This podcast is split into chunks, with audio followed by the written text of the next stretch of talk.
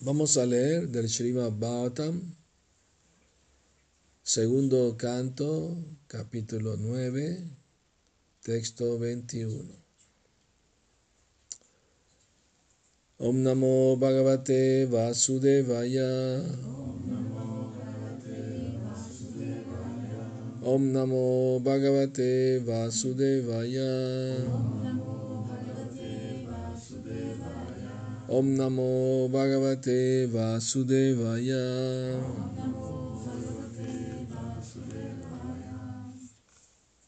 Varam Varaya Badram Te. Vareshan Mabivanchitam. Brahman Shreya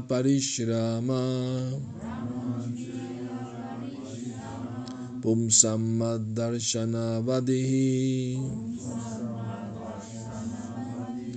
Varamvaraya Badramte Varesham Mahavivanchitam Brahman Shreya Parishrama. Pumsammaddarshanavadihi Varamvaraya Badramte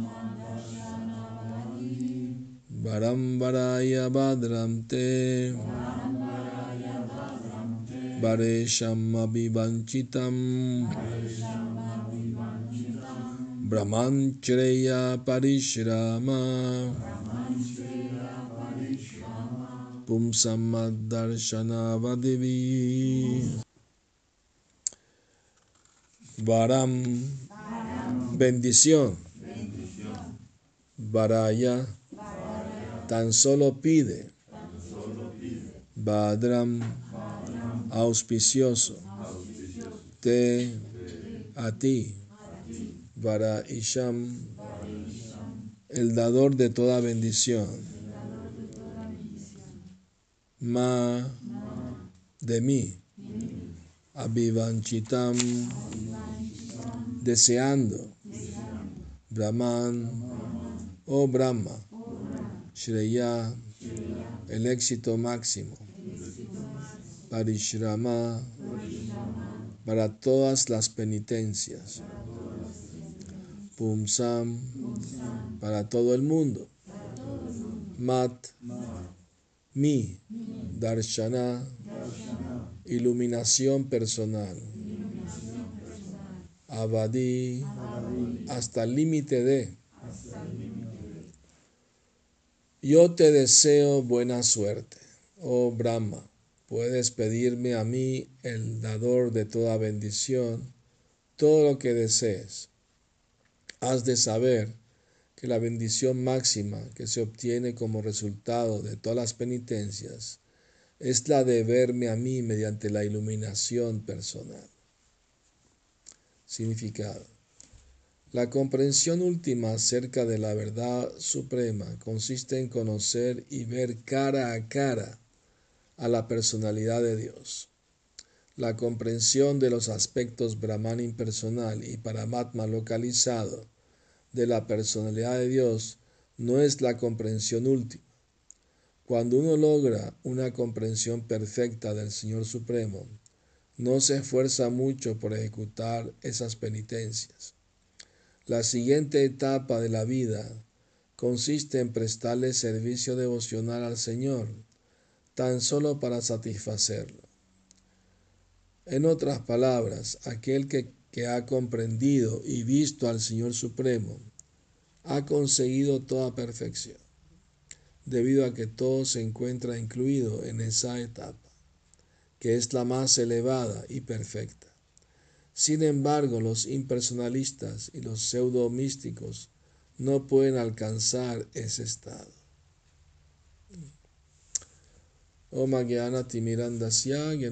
Salakaya Chakshuru Militam Yena Tasma Shri Gurave Namaha. Nací en la más oscura ignorancia, mi maestro espiritual la Prabhupada abre mis ojos con la antorcha del conocimiento. Ahí le ofrezco mis humildes y respetuosas reverencias. Shila Prabhupada aquí.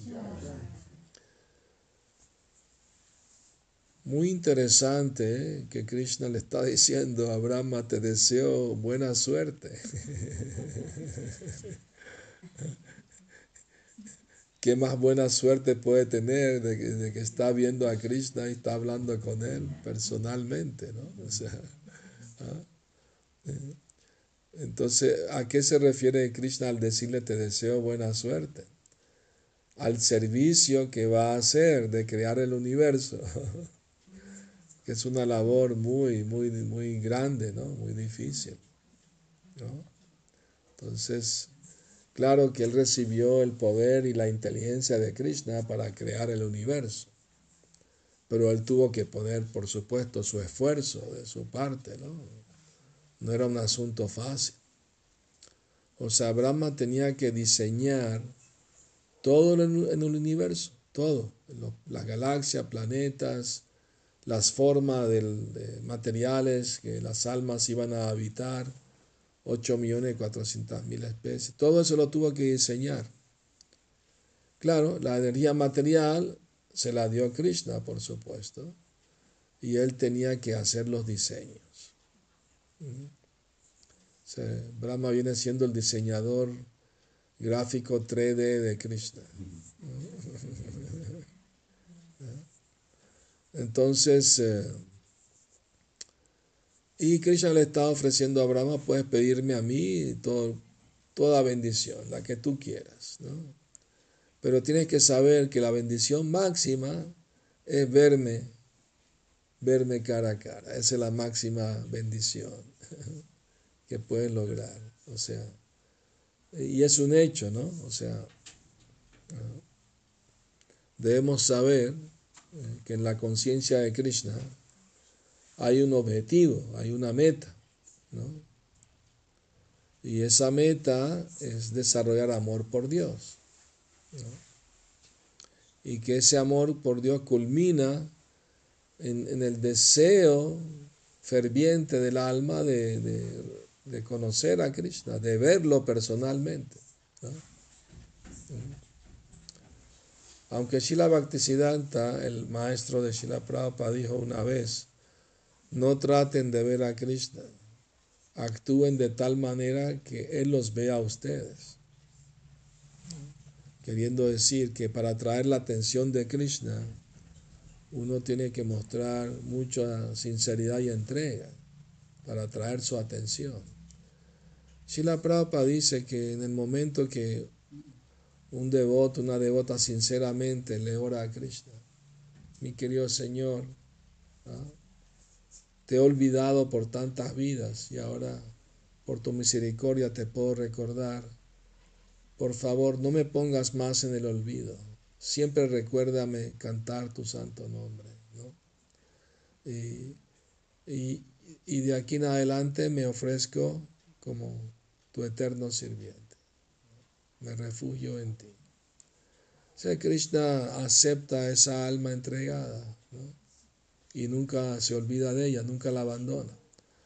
Aunque, aunque más adelante la persona por cualquier razón puede caer del, camino del, servicio devocional, pero Krishna nunca se olvida del servicio que ha hecho y la ayuda a recuperar ¿no? su vida espiritual, sea en esta vida o en la siguiente. ¿no? O sea, pero tiene el éxito asegurado. Entonces, eh, una vez alguien retó a Prabhupada para una clase que Prabhupada estaba dando y, era un joven y le preguntó a Prabhupada, ¿usted ha visto a Dios? Y Prabhupada le dijo, ¿y tú estás dispuesto a aceptar la respuesta que yo te dé? ¿Cómo vas a saber si es verdad lo que te digo o no? No, no, yo acepto lo que usted me diga. Prabhupada, yo está bien, sí he visto a Dios. De hecho, de hecho, Prabhupada mismo ha, ha dicho a sus discípulos, a algunos de ellos, que por la misericordia de su maestro espiritual, él ahora está viendo a Cristo.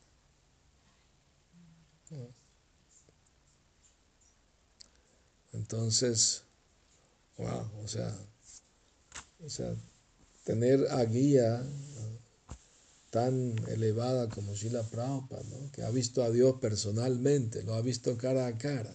¿no? ¿Me entiendes? De hecho, el primer discípulo de, que Prabhupada inició en la India, se llama Acharya Prabhakar, era un profesor de la universidad y lo entrevistaron para la biografía de Prabhupada. Y él eh, y él contó una anécdota muy, muy interesante. Él dijo, en esa época Prabhupada ni siquiera era sañasi, era vanaprasta. Y, y él cuenta que en, en Prabhupada estaba con, con, mucha gente celebrando Yamasta. ¿no? Eso fue en dónde? Aravinda, Prabhupada.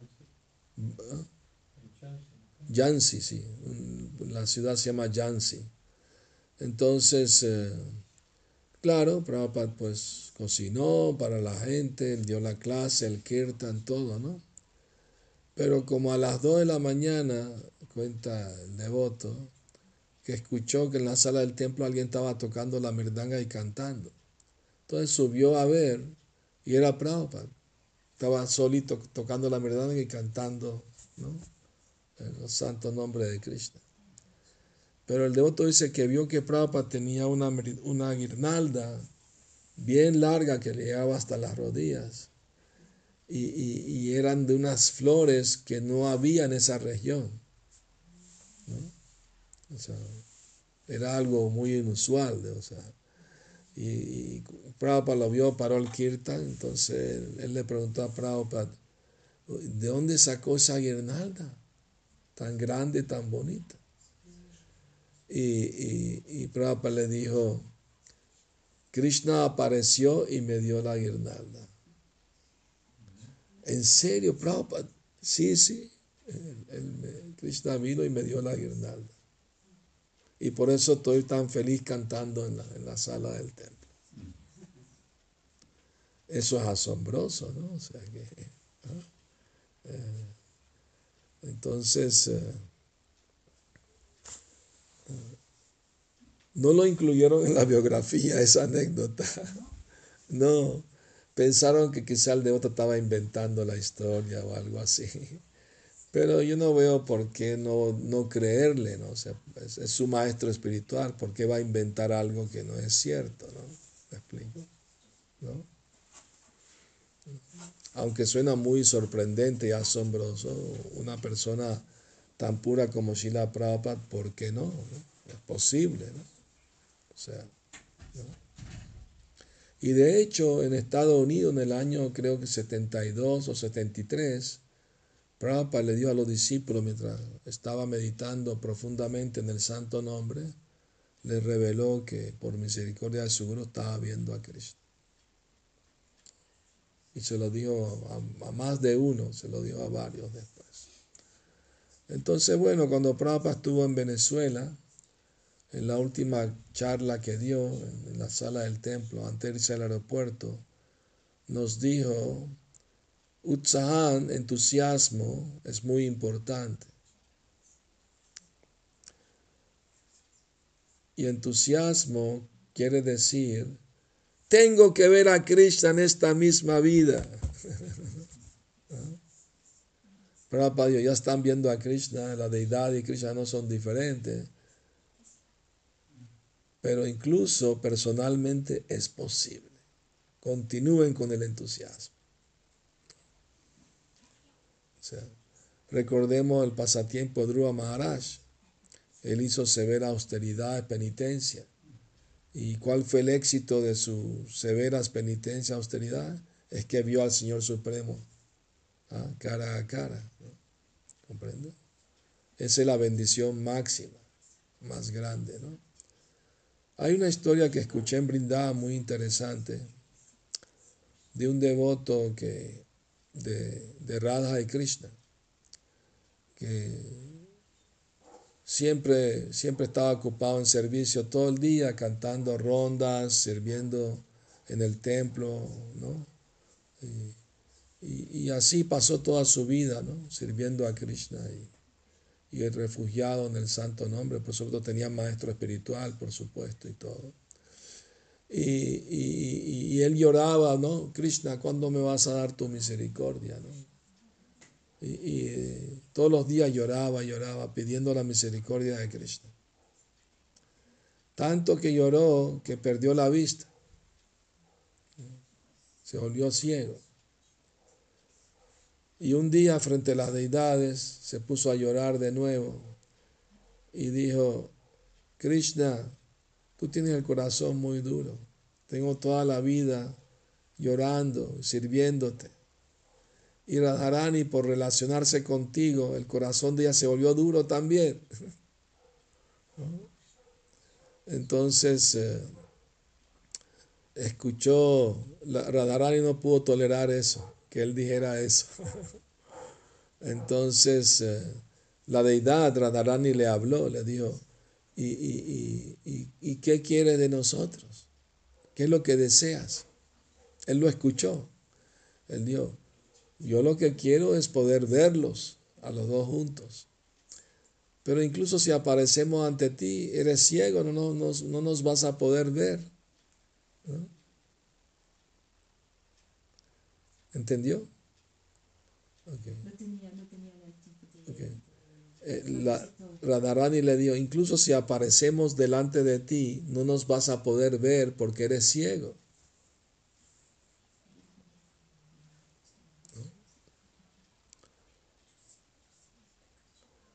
Entonces el devoto le dijo, pero si ustedes ambos vienen y ponen sus manos sobre mis ojos, seguramente que sí los podré ver. Entonces, eh,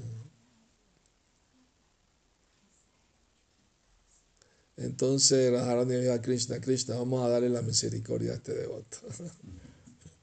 Entonces, ambos pusieron sus manos en los le tocaron los ojos y los pudo ver y entró en completo éxtasis, ¿no? Entonces, obviamente que no es fácil, ¿no? Obviamente. Eh, eh, eh, pero debemos saber que esa es la meta de toda austeridad, toda penitencia, ¿no? De toda entrega, ¿no? Como mismo Krishna le está diciendo a Brahma que la bendición máxima es que de todas las, y resultado de todas las penitencias es poder verme. Entonces es un buen deseo querer algún día que Krishna se complazca con uno tanto que, que uno lo pueda ver. Claro, no es una cuestión barata de imaginación, porque a veces hay personas que lo toman barato y dicen, ah, anoche vi a Krishna escondido bajo mi cama. A veces la gente iba a comprar para le decía cosas así, ¿no? Prabhupada no las tomaba en serio. ¿no? ¿no? ¿cuál es el resultado de que veas a Krishna? De que ya no quieres saber más nada de disfrutar el mundo material. Te, te vuelves devoto puro, ya no tienes más deseos materiales. ¿no?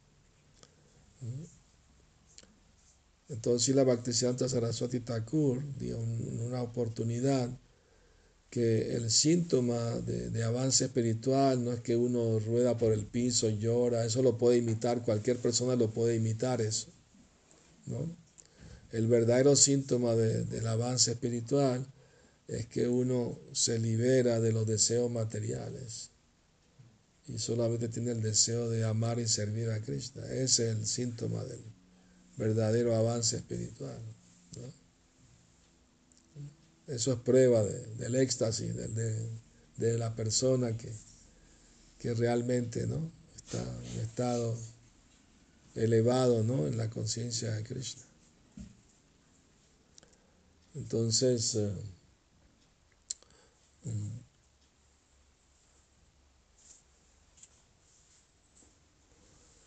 Entonces los impresionistas no pueden lograr e-, ese, esa perfección que es la más elevada, porque simplemente eh, no pueden alcanzar algo que no desean. O sea, una cosa muy importante es el deseo. El deseo es lo que nos mueve a hacer lo, lo que hacemos. Entonces, los impersonalistas dicen que hay que dejar los deseos. Los budistas también dicen hay que hacer los deseos cero, cero deseos. Pero tal cosa no es posible, porque el síntoma de estar vivo es tener deseos. No, puede ser una roca. El asunto es purificar los deseos, volverlos más puros, más conscientes de Krishna. O sea, desear el síntoma de estar vivo. ¿no? Entonces, eh, aquel que entiende el proceso de conciencia de Krishna y que se entrega de corazón al servicio devocional, tiene asegurado el éxito en la vida. Si no en esta vida, puede tomar unas pocas vidas más. Pero el éxito está garantizado para alguien que sinceramente se quiere entregar a Krishna. Entonces Brahma logró esa perfección, pero se sometió a severas austeridades, penitencias. Brahma dice que la riqueza de los brahmanas es la austeridad. Esa es su riqueza. Y austeridad, tapasya, penitencia quiere decir que uno acepta voluntariamente alguna incomodidad del cuerpo o de la mente para avanzar espiritualmente.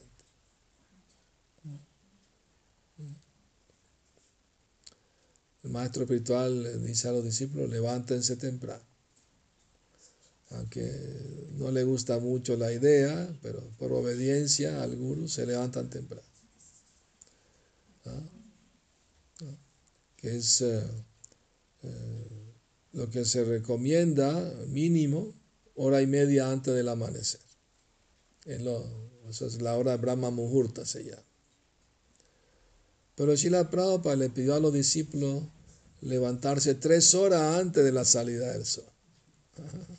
¿Sabían? Si el sol sale a las siete, entonces tienen que levantarse a las cuatro. Hoy yo me levanté a las tres. Aunque puse el reloj a las 4, me levanté a las 3 solo. Yo, nunca me despierto, casi nunca me despierto con el despertador, siempre me despierto solo, sin despertador. Así. Y claro, una vez que uno está despierto, no quiero volver a, tratar de dormir, estar otra vez en ignorancia. ¿no? Ya me desperté, pues canto Hare Krishna, ¿no? despejo la ignorancia del sueño y, ¿no? y me pongo a cantar el santo nombre. ¿no? Uno tiene que, hacer su vida de tal manera que a lo largo de todo el día no pueda sino recordar a Cristo. No pueda sino pensar en Cristo. ¿Mm? Esa es la idea, ¿no? Después de todo, sino para qué estamos en la conciencia de Cristo. O sea, debemos ser, evitar estar distrayéndonos con las tentaciones de Maya, ¿no? Y hoy en día es muy fácil encontrar distracciones. Nada más agarra el celular y abre el, Google y ahí puede encontrar cualquier maya. Es muy fácil, ¿no? Hay muchas distracciones. Algunas distracciones pueden ser inocentes, no, quizás no rompan ningún principio, algo así, pero son distracciones. ¿no? Entonces la idea es, en vez de distraerse, concentrarse en, el, en, en, la conciencia de Krishna. Eh, obviamente requiere deseo, ¿no? Si uno quiere, lo puede hacer. El problema es que no tenemos suficiente deseo de entregarnos a Cristo. Krishna está diciendo en el Bhagavad Gita, entrégate a mí, no temas, yo te protegeré de todos tus malos karmas pasados, todas tus reacciones pecaminosa pasada.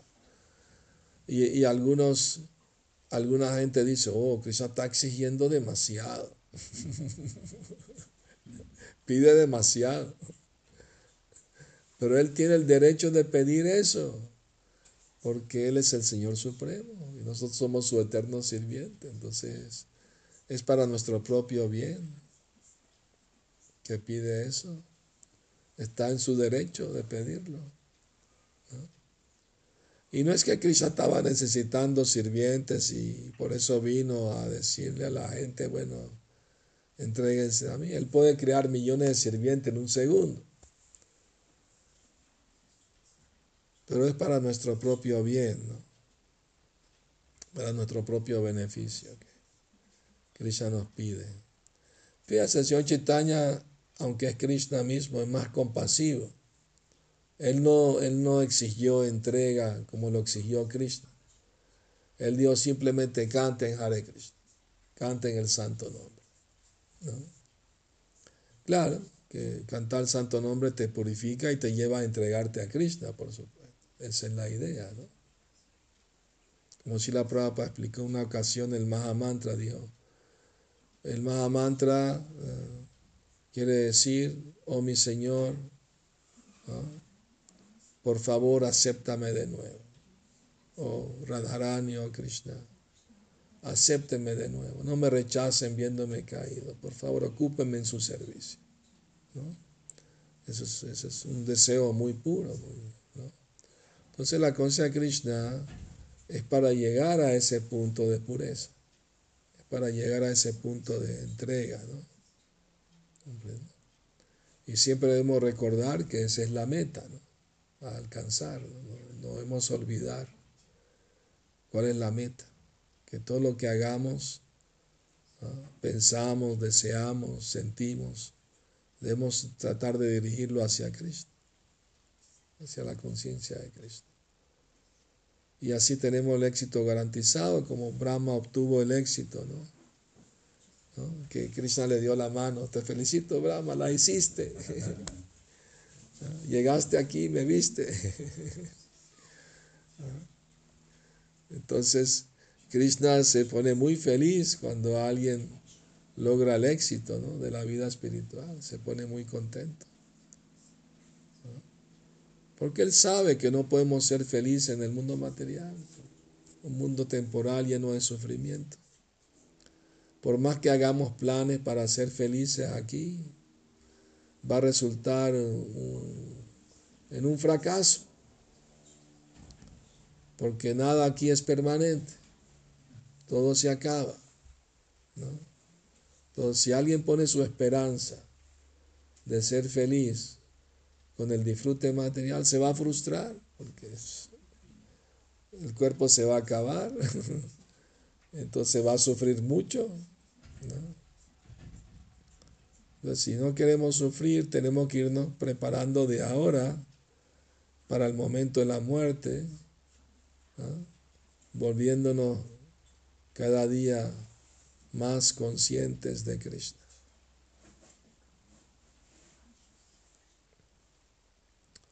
Bueno, gracias por venir a escuchar la clase. ¿Alguna pregunta? ¿Comentarios? Muy bien. Está claro, ¿no? El asunto. No queda de otra, como dicen, ¿no? O, nos entregamos o nos entregamos.